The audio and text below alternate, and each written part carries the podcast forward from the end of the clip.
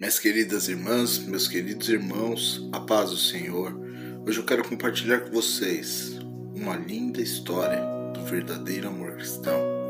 Em Atos 7,60 diz assim: E pondo-se de joelhos, clamou com grande voz: Senhor, não lhes imputes este pecado. Tendo dito isto, adormeceu. Quando ouvimos, Pai, perdoa-lhes, pois não sabem o que fazem.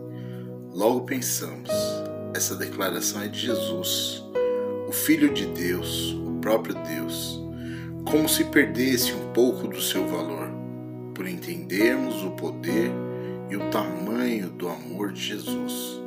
Porém, o texto de Atos 7 fala do discurso e da morte de Estevão. Estevão, um homem normal, porém, como a palavra diz, era cheio do Espírito Santo. Morreu apedrejado por ser um cristão, por fazer a obra de Deus. Assim como Jesus, Estevão, no momento da sua morte, clama por perdão aos homens que estavam o apedrejando. Pede por aqueles que estavam desejando a sua morte. Em Mateus 5, 44, Jesus diz: Eu, porém, vos digo amai os vossos inimigos e orai pelos que vos perseguem. O amor que aprendemos com Jesus é capaz de perdoar, suportar e se entregar.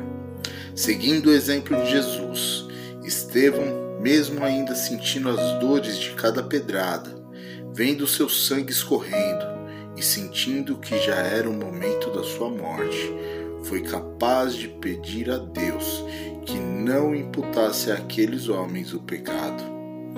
Que o amor de Jesus Cristo possa transformar o nosso modo de agir. E que você saiba, a Igreja Metodista em Vila Maria te ama muito.